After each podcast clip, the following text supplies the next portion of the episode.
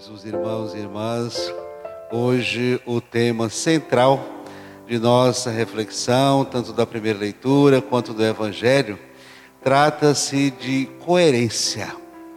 E São Paulo nos lembra que a primeira vocação do ser humano não é de fazer isso ou aquilo.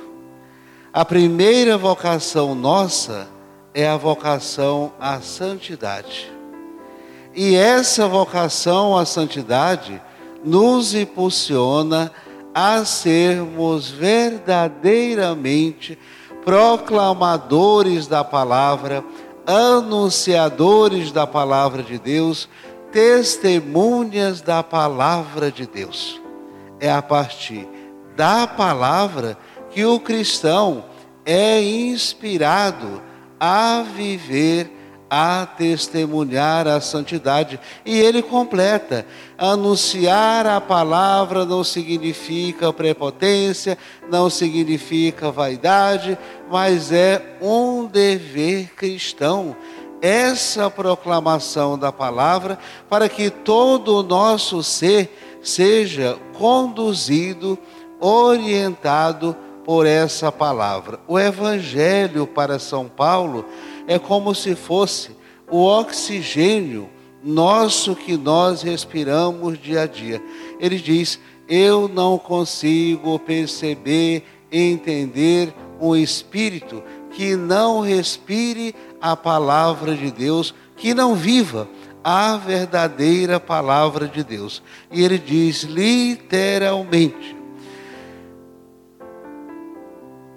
ando, ou melhor, procuro manter o meu corpo em tal unidade com a palavra que os que subjugo todo o meu corpo para acontecer que de não ter que proclamar a boa nova aos outros e ao mesmo tempo ser reprovado a mim mesmo.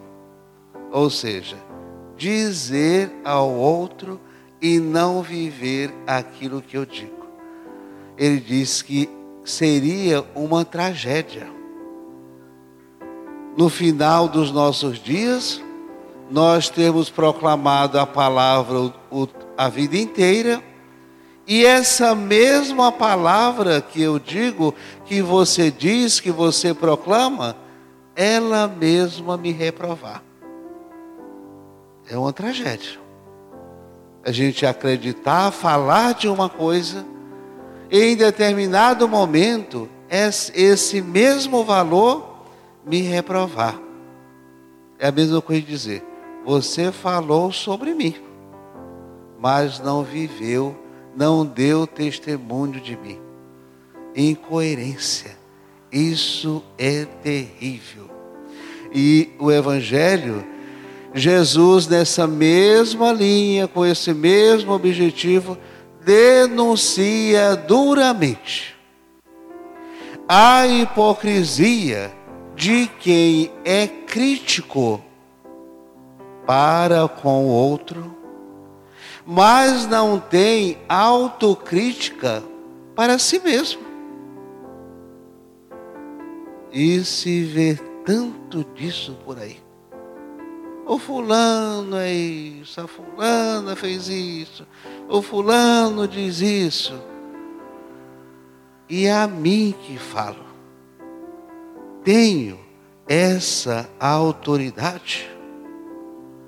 E Cristo nos diz: porque tu vês a pequena poeira cisco que está dentro do olho do teu irmão e não vê a trave ou a miopia que está no teu próprio olho. Uma pequena poeira não nos impede de ver. Um pequeno cisco não nos impede de ver. O que nos impede é a nossa cegueira, a miopia. E às vezes aquele que tem a miopia mais acentuada, critica quem tem uma pequena poeira nos olhos. E Cristo diz: Tira primeiro a trave do teu olho. Ou seja, seja menos rigoroso para com você mesmo. Tire o pecado ou o defeito que você critica no outro de você mesmo. Seja você uma luz. Se eu não sou luz, eu não posso criticar a treva. Se eu sou o pecador, eu não posso criticar o pecado, às vezes, do outro que é menor do que o meu. Isso é coerência. Isso é misericórdia. Isso é acolhimento. Nós vamos ver no próximo domingo essa mesma questão. Quantas vezes eu devo perdoar o meu irmão até sete vezes? Nós não confessamos somente sete vezes por, durante a vida. Nós não pedimos perdão somente sete vezes durante a vida. Vida inteira. Enquanto de pé nós estivermos, nós vamos buscar a sobrevida na fé, pelo menos. Enquanto vida estiver, nós vamos buscar respirar enquanto vida estivermos, nós vamos buscar a coerência do Evangelho. Isso é vida.